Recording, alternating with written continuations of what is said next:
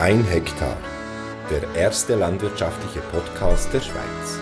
Landwirtschaft früher, heute und morgen. Menschen im Porträt.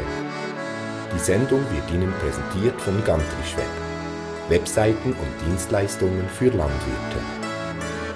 Persönliche Beratung liegt uns am Herzen.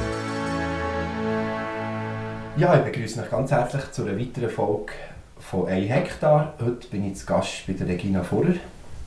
Merci vielmals, dass ich vorbeikommen Und äh, wir werden hier wieder eine Reise machen, ein bisschen Landwirtschaft, früher, heute und morgen. Und ja, von wo kommt ihr, Frau Furrer, und was sind so eure Wurzeln von früher? Ja, merci vielmals für das Interesse und für äh, das Gespräch. Ich bin äh, eigentlich vor Jahren eine Quereinsteigerin. Gewesen. Ich bin aufgewachsen in der Stadt, in Bern und in Biel. Und in der Jugend hat nachher wirklich so ein bisschen den Traum entwickelt, Bäuerin zu werden. Aus dem heraus habe ich nachher auch Handweberin gelernt, die Ausbildung gemacht zur Handweberin, mit der Vorstellung, irgendwann zu bauen und im Winter zu weben. Mhm. Ich hatte ein paar Jahre später wirklich das Glück, gehabt, äh, meinen Mann zu kennen, der äh, Bauer ist zu Burgistein. Und nachher bin ich durch die Heirat nicht nur zum Mann gekommen, sondern auch zum daheim und zum Beruf eben als Bäuerin. Und ja, für das Weben hat es dann eigentlich nicht mehr gelangt. Der Winter war zu kurz und das Bauernhäuschen zu klein. Aber äh, so bin ich nachher Bäuerin geworden und habe auch noch berufsbegleitend die Ausbildung zur Bäuerin gemacht. Also Weberin, das war ja in der Zeit, wo es noch Webegewerbe gegeben in der Schweiz, oder? Ja, also es hat dann, oder, dann hat es noch Frauenschule geheissen, hat es die, die Ausbildung zur Handweberin und nachher daneben vielleicht noch zwei, drei wirklich klassische Handwebatelier, die das noch als, als Handwerk haben gemacht Also die, die mit mir zusammen die Ausbildung haben gemacht haben, entweder sie sind so ein bisschen das Künstlerische nachher mhm. sich weiterentwickelt oder im, im äh, sozialpädagogischen Heim oder so gibt es natürlich noch Handwebereien. Aber ob es wirklich noch so größere quasi Atelier als Handwerk, Handweberinnen gibt in der Schweiz, wüsste ich jetzt gar nicht heute. Ja, genau. Ihr habt ja im Bauern seid ihr umgestellt auf Bio. Oder ihr seid ja selber auch sehr aktiv gewesen, oder immer noch aktiv im Bio-Bereich. Präsidentin von BioSwiss. Ja. Könnt ihr dazu noch etwas sagen? Was habt ihr also so für Ämter gehabt, oder was habt ihr so für Funktionen in diesem Bereich?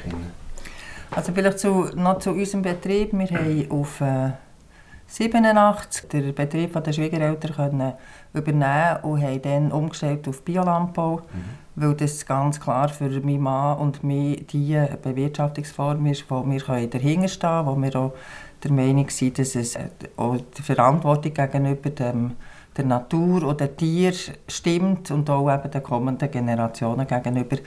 Das war im 87 natürlich noch ein bisschen eine andere Situation. Also man hat auch noch nicht Abnahme für, äh, für das Produkt Biomilch oder so. Aber für uns war das einfach ganz klar ein Entscheid, gewesen, weil wir so haben wollen Und dann ist so ein die, das, sag ich mal, die klassische, also meine Entwicklung, dass ich zuerst Kinder äh, klein war und wir haben ja viel immer Platz für äh, Kinder, Ferienkinder oder für Leute, die äh, ein Schwierigkeiten hatten im Leben wo ich wirklich der Meinung ist, wo, wo die Landwirtschaft eine wichtige Aufgabe übernimmt, nebst der Lebensmittelproduktion und, und dem Ökosystem, dass wir beim Bauern wirklich vielen Menschen im wahrsten Sinne des Wortes Boden unter den Füßen geben also eine soziale Aufgabe, wo eigentlich die Landwirtschaft durch die Arbeit mit der Natur, mit den Jahreszeiten, mit den Tieren wirklich auch prädestiniert ist dazu.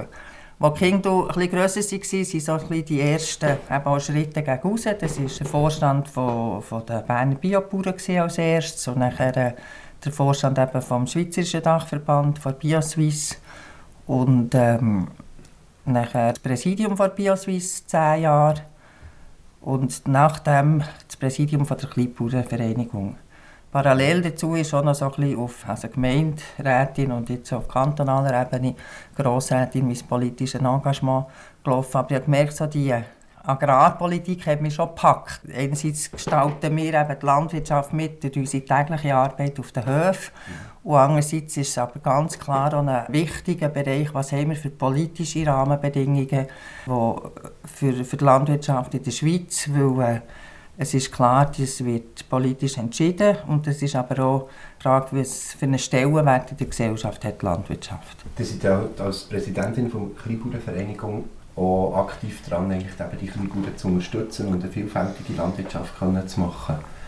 Wie seht ihr das aus der Politik heraus?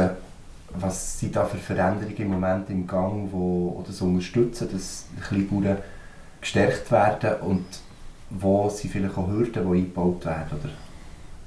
Also die, die Entwicklung in den letzten Jahren und Jahrzehnten waren eigentlich gegen die kleineren Betriebe. Die Kleinbauernvereinigung gibt es schon mehr als 30 Jahre.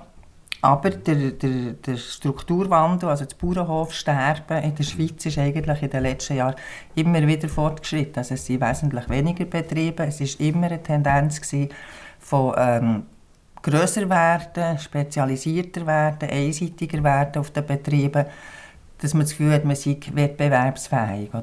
Mhm. Und es ist schon klar, man hat eine Entwicklung von einer Mechanisierung in den letzten Jahrzehnten, wo, wo sicher nicht mehr gleich viele Menschen, nicht mehr gleich viele Hände und Leute braucht. Aber wir sind klar der Meinung, dass es äh, eben die Vielfalt braucht. Mhm. Und dass auch die Schweiz als äh, rein schon nur topografisch also sich nicht kann ausrichten auf eine Entwicklung nur gegen Grossbetriebe, das ist das eine, aber das andere ist wirklich auch der Grundsatz, dass ich ganz klar der Meinung bin, dass eine industrielle Landwirtschaft eben nicht eine nachhaltige, zukunftsgerichtete Landwirtschaft ist, sondern dass es die Menschen braucht in der Landwirtschaft, wir prägen die mit und es braucht eben auch die Vielfalt.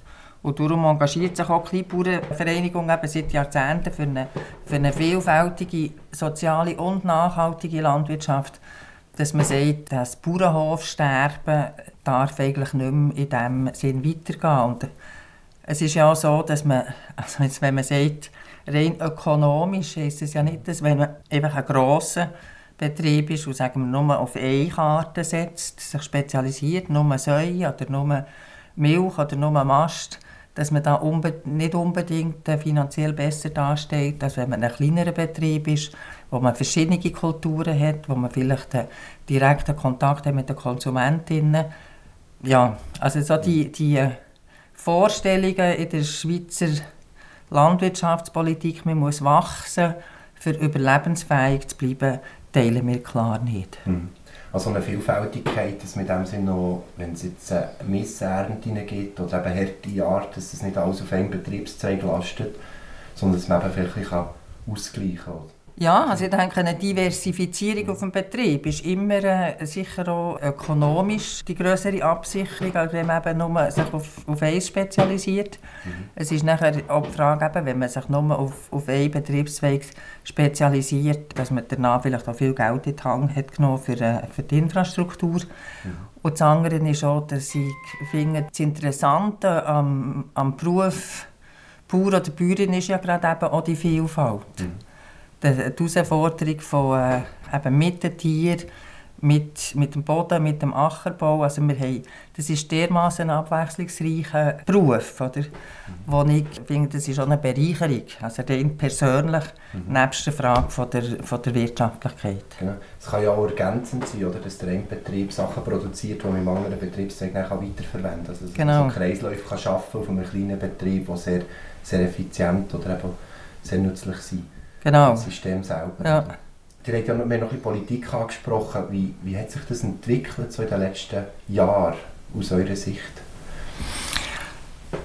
Also wir sind ja jetzt klar auch die Generation, wo, wo die Veränderung in der schweizerischen Agrarpolitik ganz konkret auf dem Betrieb auch mitbekommen. Mhm.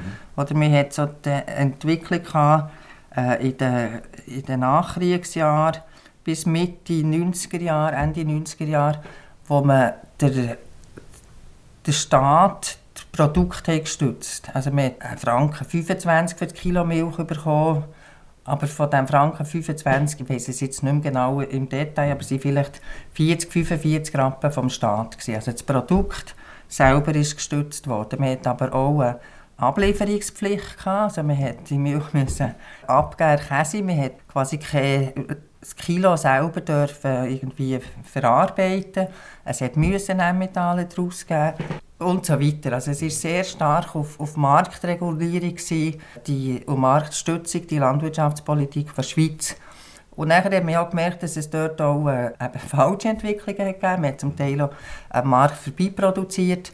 Und dann hat man das umgewechselt, in, dass man gesagt eigentlich muss man in mehr Markt und mehr Ökologie und hat dann nachher in der Politik das Direktzahlungssystem entwickelt, wo man klar sagt, die Gesellschaft definiert auch, was sie ihre auch Wünsche und Anforderungen an die Landwirtschaft und das sind nicht marktfähige Güter und die werden abgeholt. Also das ist wie eben das Tierwohl, die Biodiversität, Landschaftsbi also Kulturlandschaft, Versorgungssicherheit.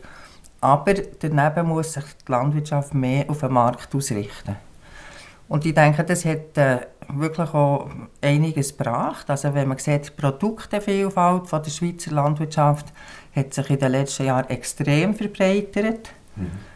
Und auch die Nähe zu den Konsumentinnen hat sich äh, erhöht. Und daneben sind nachher eben die, die gesellschaftlichen Leistungen, wo man jetzt ja wieder dran ist, mit der Agrarpolitik 22 Plus zu definieren, ja, was will man dort und was nicht. Mhm. Wie war die Geschichte von der Technik? Gewesen? Das ist ja, der hat über eine längere Zeit immer wieder Kontakt zu den Bauern. Das ist ja in den letzten Jahren hat sich da sehr viel verändert. Wie habt ihr das wahrgenommen? Und vielleicht Chancen bzw. Gefahren oder ähm, Schwierigkeiten beim Einsatz mit technischen Hilfsmitteln? Also Technik, Landtechnik hat sich extrem äh, entwickelt, das ist klar. Also ich meine, auch an anderen Orten hat sich das ja in technischer Hinsicht viel entwickelt. Und sehr viel ist sicher auch eine Erleichterung in der Landwirtschaft und, und eben, äh, wo man durch das auch weniger Handarbeit braucht wo, wo sicher wichtig ist und richtig. Aber für mich gibt es dort schon auch irgendwo nachher auch eine Grenze. Also wenn man jetzt als Beispiel den, den Milchroboter nimmt, wo, man, wo die Frage ist, ist es sinnvoll, dass äh, man quasi die Arbeit mit den Tieren oder die Umsorgung mit den Tieren äh, so, in so einem hohen Maß äh, einer Maschine oder einem Computer überlässt und wo braucht es wie viel noch eben wirklich der Mensch, der dort direkt Kontakt hat, sei es zum Tier oder sei es eben auch zum Boden. Also da bin ich klar der Meinung, noch mit den besten Maschinen und Geräten und Möglichkeiten. Es braucht den Bauer oder die Bäuerin, die über den Boden läuft und schaut, wie ist der Weg. Und das kann man nicht der, der Technik überlassen. Also wirklich sicher äh, zum Teil sinnvoll und, und richtig und, und wichtig und man kann dort auch nicht bleiben stehen. Aber man darf einfach äh, den Direktbezug nicht vergessen. Mhm. Also die Entwicklung mit dem Menschen zusammen und nicht einfach, sage jetzt, bauernlose Böden, wo der Roboter drüber fährt und alles erntet und genau. pflegt und ja. Logarithmus und Datenauswertung vorgeht. Genau, das ja, kann man nicht alles so äh, der Maschine überlassen. Ja. Genau. Wie ist es von der Politik Ausrichtung in der Zukunft? Wo, wo seht ihr so Möglichkeiten? In welche Richtung sollte es gehen, politisch? Das ist ja häufige Diskussion, eben der Bauer, ja, mit den Direktzahlungen, da kommen Tausende von Franken oder eben Millionen von Franken, die gezahlt werden. Und ich höre einerseits manchmal von Bauern, ja, ich bin nur der Durchlauferhitzer eigentlich, ich habe ja gar nichts mehr davon. Und andere sagen, ja, mir geht es gut mit diesem System. Wie seht ihr das aus Sicht von den Kleinbauern oder auch von euch? In welche Richtung sollte da die Politik laufen? Also ich denke, die Landwirtschaft muss sich einfach sehr wohl bewusst sein, dass wir ein Teil sind von der ganzen Gesellschaft. Und klar kann man sagen, jeder Bauernhof ist ein Betrieb für sich und muss auch äh, sagen wir, unternehmerisch für sich denken. Man sagt, die Bauern müssen Unternehmer werden. Aber weil wir eben erstens Lebensmittel produzieren und mit der Natur arbeiten, ist einfach auch ein Interesse von der Gesellschaft da. Und das ist ja zum Glück, oder? Mhm.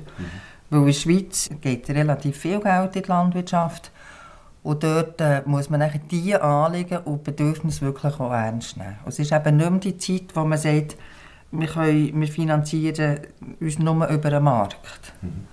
Also natürlich ist es so, da bin ich ganz klar der Meinung, Lebensmittel sind eigentlich zu billig, oder? Mhm. Und Lebensmittel äh, haben zu wenig Wertschätzung. Also wenn man sieht, wie viel fortgeschossen wird, dann muss man sagen, es soll niemand behaupten, es sei zu teuer. Und das wäre natürlich sicher besser und, und schöner, wenn man äh, einen Marktpreis hat, wo, wo dem Wert, wo eigentlich ein Lebensmittel hat, auch entspricht. Mhm. Aber dort muss man, denke ich, realistisch sein, dass wir im Moment und in naher Zukunft das sicher nicht so werden erreichen. Und darum braucht es eben aus dem Interesse von der Gesellschaft, aber auch aus dem heraus, wo, wo die Landwirtschaft eben auch Leistungen bringt für die Gesellschaft. Das System von dem, sagen dem Gesellschaftsvertrag, von dem Direktzahlungssystem, äh, also das beste Beispiel ist immer das zum Beispiel vom Tierwohl, wo wir sagen, heutzutage ist das Interesse von der Gesellschaft am Tierwohl wesentlich höher als vor 30 Jahren. Mhm. Und das äh, ist eine Leistung, die sie wollen von der Landwirtschaft und hier bringt man und dann gibt es dort auch Geld. Also von dem her denke ich, ist es eigentlich schon richtig. Es ist jetzt andere, ist aber, dass man sich dieser äh, gesellschaftlichen und politischen Diskussion auch muss stellen muss von der Landwirtschaft her. Und natürlich, äh, das ist sicher ein bisschen zu unangenehm, jedes Mal darauf angewiesen ist, dass man ein Parlament hat, das den Kredit auch, wieder, auch widerspricht. Oder? Mhm. Aber gerade auch mit Umweltausforderungen und Klimaherausforderungen bin ich ganz klar der Meinung, die Landwirtschaft muss dort ihren Teil zur, zur Lösung von diesen Herausforderungen beitragen. Mhm. Ja, es ist ja, im Klimabereich wird ja manchmal die Landwirtschaft so als Sündenbock hergestellt, oder? Und da sind wieder Kühe die schuld, weil sie furzen mhm. und korpsen und Methangas ausstoßen. Das gibt ja so einen Ansatz, dass man sagt, wir, nicht, wir sind nicht weniger schädlich, sondern wir sind nützlich sein. Für äh, Systeme aufbauen, die eben nützlich sind, die Kreisläufe schaffen. Oder? Mhm. Seht ihr da eine Chance, dass, dass eben in dem Sinne die Ökologie und die Zukunft von unserem Leben ökologisch kann gestaltet werden eben durch sage jetzt, kleinere und größere Landwirtschaftsbetriebe, die es zusammenschließen oder die Synergien schaffen? Ja, also ich denke ganz klar, die Landwirtschaft muss und kann dort ihren Beitrag leisten. Also es gibt viele Bereiche, wo die Landwirtschaft sich auch muss bewegen und sich muss verändern muss. Aber jetzt das mit, dem, mit den Kühen, denke ich, ist ein eine Vereinfachung der ganzen Thematik. Eben, wir reden lieber über die Kühe, als dass man äh, schnell irgendwie auf, äh, was weiß ich, Berlin oder Barcelona fliegt über ein Wochenende, wo, wo mir denke, wäre eigentlich sehr wohl sehr anzuprangern. Ich denke, es gibt schon sehr viele Bereiche. Es gibt auch die Frage Kühen, wie, was fressen die Kühe? Mhm. Bin ich klar der Meinung, wir können in der Schweiz unsere Kühe selber ernähren. Es braucht auch keinen Kraftfutterimport. Es ist aber auch der Bereich von, von den Konsumentinnen. Mhm. Also was heisst denn, wenn man Bulle oder Säufleisch isst oder eben Rindfleisch, wo wir in unserer eben Topografie und von den, von den höheren Lagen her in den Bergen ganz klar das die Möglichkeit ist, äh, dass man dort das Gras braucht. Also wir können Gras nicht essen, aber nach der Kuh in Form von Milch und Käse und Rindfleisch können wir es essen. Also dort es ist sehr ein, ein vielschichtiges und komplexes Thema und man kann sicher, das muss man auch ernst nehmen mit den ganzen Kühen und ihren Ausstoß, aber es ist für mich vereinfacht, wenn man es einfach nur auf das reduziert. Mhm. Die Landwirtschaft muss dort wirklich auch die ganze Thematik mit Pestiziden, Pflanzenschutzmitteln, eben Kraftfutterimport, von wie viele Kühe hat man eben auf wie viel Land, muss man sicher angehen. Und ich persönlich bin eigentlich der Überzeugung, dass man in der Schweiz ein Bioland Schweiz müsste anstreben mhm. Das heisst ja auch, man sagt ja, der, Konsument will das Produkt so. Ich habe schon von einem Obstbauer gehört, einmal aufgrund von Hagel so Flecken gehabt auf, dem, auf den Äpfeln und Angst hatte, dass er eine Missernte hat. Und dann hat ihm ein Kollege gesagt, los, du doch deine Kunden informieren, warum das so ist. er hat dann einen Brief rausgeschickt und gesagt, ja, das Jahr war sehr ein harter Sommer und wir hatten Hagel und so weiter. Und das sieht man an unseren Äpfeln dieses Jahr und wegen dem sind die so schmackhaft. Und das Lustige war, dass er das Jahr darauf Kunden hatte, die sich gemeldet haben und gesagt haben, hast du noch von diesen feinen Äpfeln mit den Flecken drauf, mhm, oder? Mhm. Also ich glaube, dass vielleicht auch viel noch halt auch Kommunikation ist zwischen Landwirt, Erzeuger und, und der Konsument, der muss wissen, warum das, das so ist. Seht ihr da in, Möglichkeit, oder in Zukunft auch Möglichkeiten oder Chancen, wie man, wie man vielleicht die Brücke zwischen Konsument und, und äh, Produzent wieder kann schließen kann? Weil früher war ja das näher. Gewesen. Früher haben viel mehr Leute Bezug zur Landwirtschaft und zur Produktion und heute ist es eher weniger. Ja, der, der Mensch rückt ein bisschen weiter weg vom Acker. Seht ihr da Möglichkeiten oder Chancen, dass man dort wieder ein bisschen zusammenkommt und das vielleicht auch besser versteht? Also Das ist für mich ganz klar eine wichtige Aufgabe heutzutage. Also wie ihr sagt, das ist äh, vor einer, zwei Generationen hat jede und jeder noch einen Großvater oder einen Onkel oder eine Tante gehabt, die gebaut hat. Und das ist, äh, je länger, je weniger so. Und der Bezug, wie, entwick also wie entstehen Lebensmittel, der wird schon irgendwie kleiner. Das ist, äh, das ist Tatsache. Und dort muss man das den Leuten auch näher bringen, dass man auch versteht, wie das eben, äh, was es braucht, bis, bis ein Apfel gewachsen ist. Oder eben das mhm. Beispiel, was das heisst, wenn das jetzt hagelt. Weil viele haben ja noch, also jetzt für die Landwirtschaft oder die Landschaft ist äh, zunehmend auch so in von, von der Freizeitbeschäftigung der Menschen mhm. ist das ein, ein, wichtiger Teil. Oder? Und das ist ja auch richtig, dass man geht lieber in die Natur joggen oder biken oder Velo also Skifahren, als durch, was weiß ich, irgendwelche in der Stadt kann man das nicht.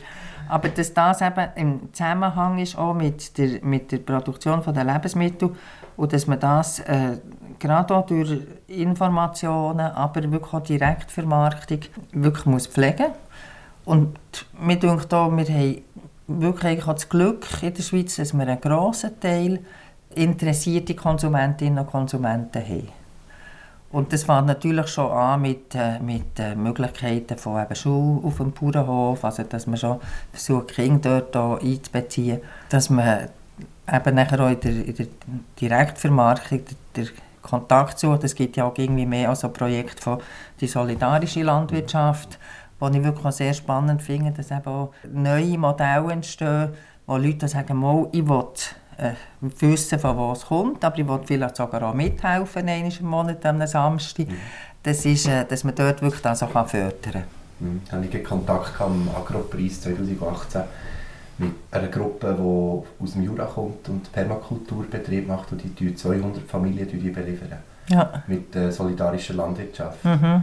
Und das ist ganz spannend, wie, äh, wo, wo er mir so erzählt hat, eben der Bezug halt, und dass sie bei grossen Arbeit eben wahnsinnig viele Leute haben, zum Teil 50 Leute auf dem Hof, die, die helfen sie und machen und tun. Und dass sie eben durch das so sehr können auf Maschinen, auf die grossen Maschinen verzichten, eine kleine Handarbeit machen und dass mhm. das Konsumenten sehr schätzen, wieder diesen Bezug zu haben. Klar, alle müssen das nicht, aber ein Teil ist sicher das Bedürfnis da wieder. Ja, ja, das ist klar. Also wir, das ist nicht, äh, wir, wir können jetzt nicht die ganze Schweizer Bevölkerung irgendjemand helfen, jäten oder säen oder so. Das ist mhm. schon klar. Und man muss auch sagen, es gibt auch einen Teil, ähm, der das auch nicht so interessiert. Mhm. Aber also, ich, ich bin, also meine Einschätzung oder auch so meine, meine Wahrnehmung ist schon, dass in den letzten Jahren das gestiegen ist. Das mhm. Interesse an, an an den Lebensmitteln und wie es eben produziert ist worden. Daneben aber eben, wie gesagt, die Entwicklung, die wo, wo auch sehr bedauern, wo man sagt, es muss billiger und billiger werden. Also wenn man sieht, wie irgendwelche, auch schon eine Werbung mhm. äh, über Lebensmittel läuft von verschiedensten Grossverteilern, dann geht es vorwiegend um den Preis. Und mhm. das ist, äh, denke ich, nicht nur in der Schweiz, sondern äh, eigentlich weltweit äh, eine höchst problematische Entwicklung, oder? Ja. Wie ist das politisch, sollte man das ein bisschen schützen? Weil wir haben ja Abkommen, wo wir in dem Sinne müssen dürfen importieren, gewisse Produkte. Und der Marktpreis vom Ausland bestimmt in dem Sinne auch ein bisschen, was wir in der Schweiz für einen Preis verlangen für die Lebensmittel. Sollte man da politisch ändern zutun oder wie, wie könnte man vielleicht schlau mit dem umgehen, dass das ja. Das ist ein Spagat. Ja, das ist, ja, ja, das ist, eine, das ist sehr eine grosse Herausforderung. Das ist ja die ganze Frage von äh, Abschottung oder Öffnung von der Schweiz, äh, Freihandel oder nicht. Für mich ist der Grundsatz eigentlich sehr wichtig, dass man sagt, die Schweiz importiert, das ist klar. Wir haben noch nie äh, hundertprozentige Selbstversorgung haben. Aber wir haben auch eine Verantwortung für das, was im Ausland äh, produziert wird. Mhm. Und mir denkt, äh, wenn man importiert, dann muss man eigentlich auch, auch an diese äh, Produkte Anforderungen stellen. Das äh, letzte Beispiel war die ganze Frage von dem Palmöl mhm. von Indonesien. Klar, einerseits haben wir diskutiert, ist das eine Konkurrenz für unser Rapsöl, aber andererseits haben wir auch diskutiert, können wir das verantworten, äh, Produkte zu importieren, wo man nachweislich weiß, dass die dort zum Schaden von der, von den Menschen und von der Umwelt sind. Und das denke mir eigentlich das Wichtige. Mhm. Und wichtig ist für mich auch, dass es nicht, äh, wenn man sagt, ja, die, jetzt unsere deutschen Kollegen und Kolleginnen, die sind so viel billiger. Wir müssen auch so billig werden. Die Spirale dreht die falsche Richtung. Die haben ja zu wenig dort für ihre, für ihre Produkte. Oder? Die haben ja, sagen auch, wir können zu diesem Milchpreis nicht leben. Also sie müssen, wir müssen nicht so billig werden wie das Ausland.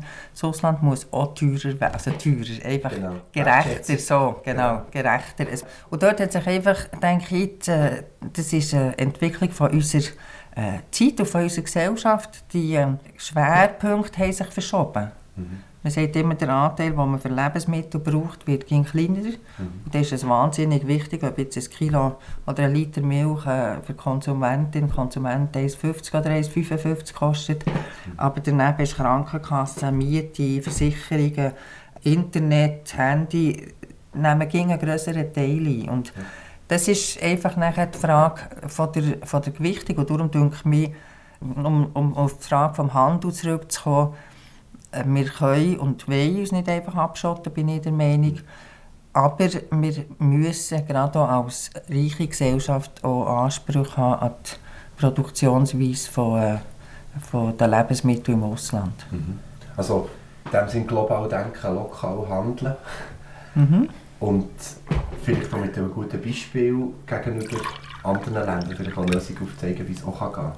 Das wäre auch eine Chance von der Schweiz, weil sie politisch vielleicht nicht so eingebunden ist in, in grosse Prozesse, vielleicht ein bisschen agiler oder schneller kann reagieren als jetzt ein ganzer EU-Apparat. Ja, oder auch einfach das, äh, abgesehen davon auch den, den, den politischen Willen ernst nehmen. Wir haben ja im äh, September, jetzt habe ich mit den Jahren, das ist aber auch 17, hast du das gesehen, wo man den äh, Ernährungssicherheitsartikel 104a hat das Volk angenommen, wo klar sagt, wir wollen beitragen zu einer nachhaltigen Land- und Ernährungswirtschaft eben auch in den Handelsbeziehungen.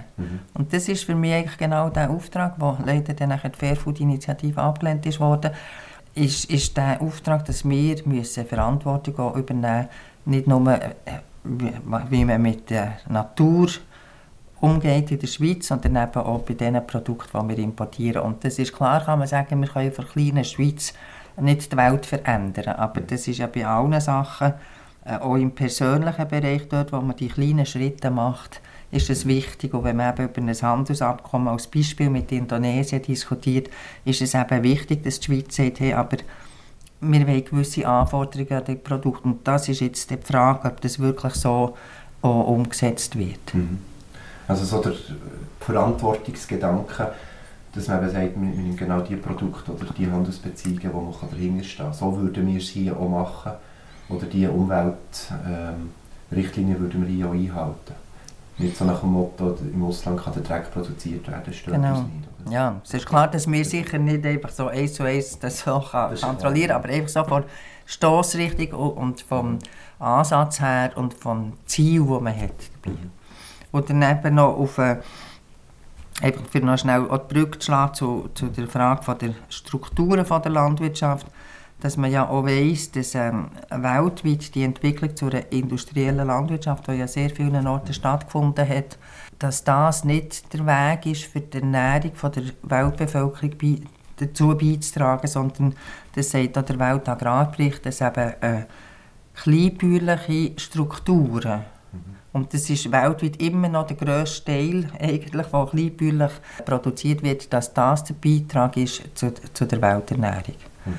Und wenn ich jetzt noch einen letzten Gedanken darf anbringen diesbezüglich, wenn man eben auch merkt, dass das globale Denken, äh, wenn man jetzt äh, die, äh, das List von Brasilien mit dem neuen Präsidenten, der findet, ähm, Amazonas und Regenwald und äh, da halten wir jetzt einfach noch mehr ab, wo man sich hier auch muss bewusst sein muss, das hat Auswirkungen für die ganze Welt. Das ist für mich so ein bisschen einfach das, wo ist eben das eigene, die eigene Verantwortung als Person, wo ist sie als Gesellschaft und Staat und wo muss man einfach sagen, heutzutage Klimafragen, das ist nicht an irgendwelche politischen Staatsgrenzen gebunden, oder? das betrifft uns nachher alle. Ja, und es ist ja die Frage, ob wir es uns können leisten können, schlechtes Klima zu produzieren. Mhm. Also, ich denke, manchmal ist eine Klimadiskussion, ja, nein, das ist das können wir nicht machen oder das geht nicht. Ja, kurzfristig, ja, vielleicht, aber Mhm. längerfristig müssen wir eine so eine Klimapolitik fahren, beziehungsweise so klimatisch produzieren und leben, dass es, dass es Lebensräume gibt, wo man kann leben drin, Mhm. oder? Und nicht einfach auf Ausbeute läuft. Und das ist genau das für mich einfach schon das Stichwort, das ihr vorher habt gesagt eben global denken und lokal handeln. Also schlussendlich, wenn wir die ganze Frage von eben Handel oder ähm, äh, weltweite Produktionsweisen und Klimafragen sagt, und mein Beitrag, den ich hier und heute als Einzelperson kann leisten kann, ist eben, dass ich zum Beispiel aus der Nähe ökologisch produzierte Lebensmittel äh, einkaufe und nicht ja, weit her geflogene oder äh, Weihnachten, oder? genau oder eben auch die Frage mit wie viel Futtermittel muss es wirklich ein ähm, altbotes Poulet sein, wo man weiss, wo einfach sehr viel Futter importiert wird. Ja, dass man sich dort einfach ein bisschen Gedanken macht auch zum eigenen Verhalten. Ja, also die Gedanken kann man sich ja machen, wenn man dementsprechend auch Bildungsmaterialien hat oder, oder einen Zugang hat zu, zum Wissen. Wie seht ihr da vielleicht auch die Chance oder so ein bisschen die Bildung in der Landwirtschaft einerseits vielleicht für die Bauern selber und andererseits auch vielleicht für eben die Brückschlag zu den Konsumenten? Also Bildung und Information ist sicher ähm, äh, die Voraussetzung für, für sehr vieles, das ist ganz klar. Und ähm, in der landwirtschaftlichen Bildung ist man sicher gefordert, dass man sich mit diesen Themen auseinandersetzt und, und wirklich auch schaut, äh, wo kann die Landwirtschaft ihren Beitrag leisten auch gerade in Bezug auf Reduktion von Pflanzenschutzmitteln, auf äh, Reduktion von Futtermittelimporten und so weiter. Und das andere ist nachher die Frage von der Aufklärung der Konsumentinnen und Konsumenten. Und das ist mir schon bewusst, das, ist nicht, das wird man nie alle erreichen. Und es gibt immer solche, die finden, äh, die billigste Fertigpizza ist mir jetzt das Wichtigste und nachher so. Aber wir hat das ja auch, äh, dort denke ich auch, das ist auch zum Teil eine Aufgabe vom Bund und das hat man jetzt eben auch diskutiert, ist die ganze Frage von Food Waste, dass man dort Informationskampagnen äh, auch vom Bund, die ich dort erwarte, oder?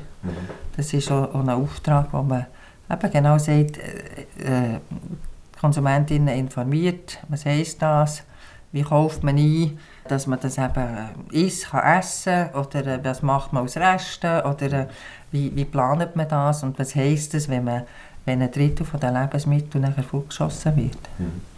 Also ist eigentlich, wenn ich das so sehe, ist es ja nicht nur zu wissen über Produktion, sondern auch zu wissen, wie wird damit umgegangen, oder? Mhm. Das ist ja, was haben wir, das Hauswirtschaft, Fach in der 8. und 9. Klasse, je nach Schule ein halbes Jahr, vier Lektionen oder ein ganzes Jahr, vier Lektionen, meistens dann eine Pubertätsschule noch kommt, Mhm. oder der Kopf ein bisschen an einem anderen Ort steht. Und das ist etwas, was ich auch ein feststelle, dass zum Teil einfach das Wissen über die Lebensmittel auch so ein bisschen verloren geht. Also wie bereite ich das zu? Mhm. Und äh, ich habe mit einem Bauer geredet, der äh, Jagdfleisch verkauft und hat gesagt, für mich ist es ganz wichtig, dass mein Konsument weiss, also der, der Abnehmer von der Produkte, dass der weiss, wie dass er das zubereitet, weil der hat ein hervorragendes Lebensmittel und das muss man langsam kochen und das ist ganz anders als sage jetzt, das schnell gezüchtete Rindfleisch. Ist das, wäre das so eine Aufgabe vom Bund oder von der Politik, dass man das unterstützt, aus eurer Sicht, dass man dort die Bildung vielleicht von dem, also ja, vom Kochen, überhaupt die Grundfertigkeiten für sich selber zu sorgen? Dass man das vielleicht ein bisschen ausbaut. Ja, also äh, auch dort ist es ja eben eine gesellschaftliche Entwicklung, dass man sagt, man hat sehr viel mehr äh, Singlehaushalte. Man hat sehr viele andere äh, Arbeits- und, Tagesabläufe. Also das, das gemeinsame Mittagessen gibt es in dem Sinn ähm, selten mehr, auch wenn man Kinder hat. Die einen haben bis dann Schule, die anderen haben über den Mittag vielleicht Training oder was weiß ich. Und die ähm, vorverarbeiteten Lebensmittel haben natürlich extrem zugenommen. Das ist klar. Und das ist wie nicht einfach völlig wieder wegzudenken.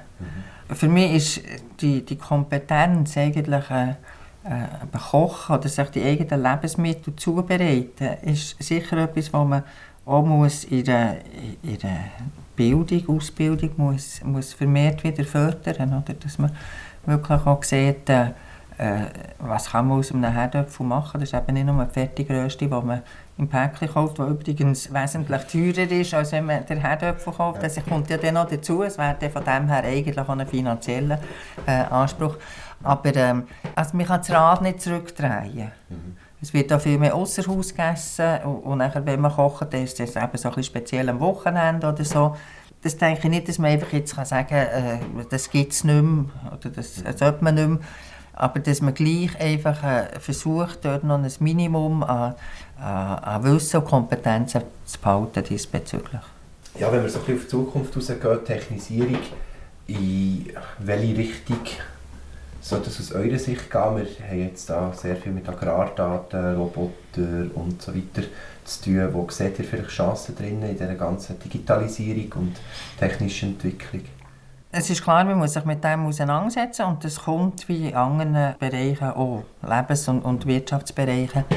Und es gibt sicher diesbezüglich eben auch Chancen, auch äh, in, Bezug auf die Landwirtschaft. Also ich denke auch schon nur vor allem die ganze Administration, die äh, sicher äh, durch die technischen Hilfsmittel massiv vereinfacht schon ist worden und weiterhin kann werden und es gibt auch Ansätze, wo, wo man kann sagen kann, das äh, ist eine Erleichterung und sinnvoll, was weiß ich, mit Drohnen ähm, äh, nach äh, Ungeziefer äh, erforschen oder Jetroboter oder so. Es gibt für mich mit der Digitalisierung ganz wichtig auch eine, eine neue Ebene von der Möglichkeit eben vom Kontakt mit den Konsumentinnen und Konsumenten. Und gleichwohl bin ich also grundsätzlich überzeugt, dass der Mensch in, in der Arbeit mit der Natur, mit dem Boden und mit den Tieren nicht kann ersetzt werden Also das ist lebendig.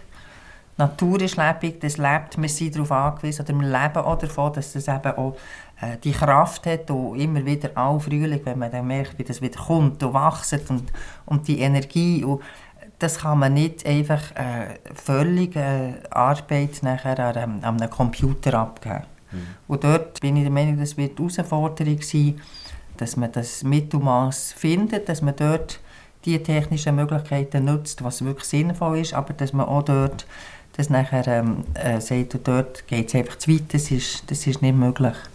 Und also da einfach auch noch ein bisschen nochmal für den zurückzuschlagen auf das, was ich gesagt habe, vom sozialen Bereich, vom, mhm. Vom Bauernhof, wo wirklich Menschen mit Schwierigkeiten im Leben kann Boden unter den Füßen geben Das ist eben nachher den, äh, ein Bauernhof, wo man Tiere noch anlängen oder Boden kann spüren und der nicht einfach nur via Computer funktioniert. Das ist das eine. Und das andere, wo ich wirklich überzeugt bin, der Digitalisierung eben soll man nutzen, was sinnvoll ist. Aber Landwirtschaft darf nicht zu einer Industrie werden. Also industrielle Landwirtschaft mhm. ist meiner Meinung nach klar nicht die Lösung für erstens für die Natur, aber auch für die Ernährung von, von, der, von der Welt. Mhm. Also ich höre auch so ein bisschen die Ernährung auch vor Seele vom Menschen in dem Sinne. Oder? Die Natur ist viel zu schön, dass man die einfach nur den Roboter überlässt. Ein Sonnenaufgang am Morgen auf dem Feld. Mhm. ja, das klingt jetzt sehr romantisch, aber also wir sind einfach darauf angewiesen, wir sind Teil von dem Ökosystem der mhm. Mensch und wir, das Ökosystem haben wir schon so fest eingegriffen, eigentlich durch eben die, die Entwicklung.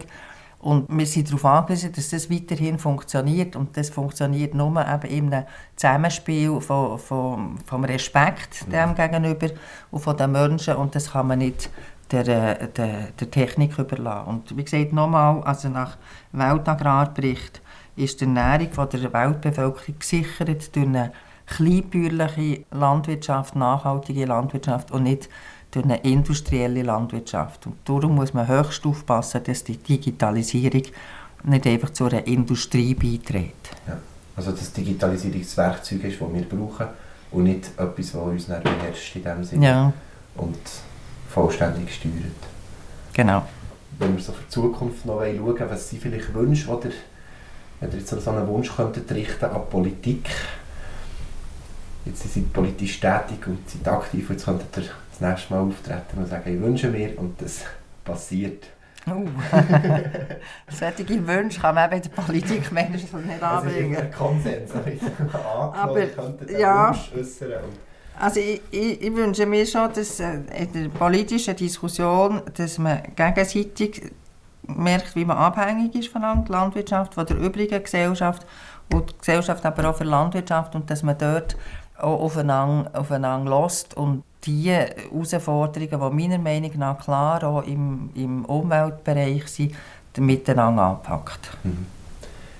Und was wäre ein Wunsch vielleicht an Konsumentinnen und Konsumenten?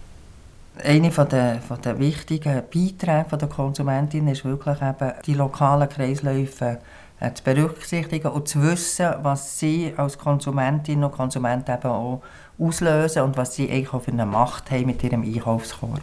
Mhm. Das in dem Sinne beeinflusst nicht den Markt, oder was? Also mit Konsumentin, der Konsument muss wissen, dass das, was er im Einkaufskorb hat, tut eigentlich auch eine Landwirtschaft mitprägen. Also es ist ein Unterschied, ob man ein Bio-Ankermödeli äh, jetzt da, sagen wir, aus dem Berner Oberland kauft oder ob man eben Margarine aus Palmöl von Indonesien oder Malaysia kauft. Und dass man sich als Konsumentin wirklich auch muss bewusst sein muss, man hat, man hat wirklich auch Einfluss mit dem Einkaufskorb, wie die Landwirtschaft aussieht. Spannend, dann bedanke ich mich ganz herzlich für das Gespräch, Frau Vorer. Merci auch. Merci vielmals und wünsche euch alles Gute. Und auch der Kleinbauern, Kleinbauernvereinigung natürlich alles Gute beim Wirken und Stützen von unserer Ernährungssicherheit und von einer vielseitigen Landwirtschaft. Merci. Ein Hektar. Der erste landwirtschaftliche Podcast der Schweiz. Landwirtschaft früher, heute und morgen. Menschen im Porträt. Die Sendung wird Ihnen präsentiert von Gantrischweb. Webseiten und Dienstleistungen für Landwirte. Persönliche Beratung liegt uns am Herzen.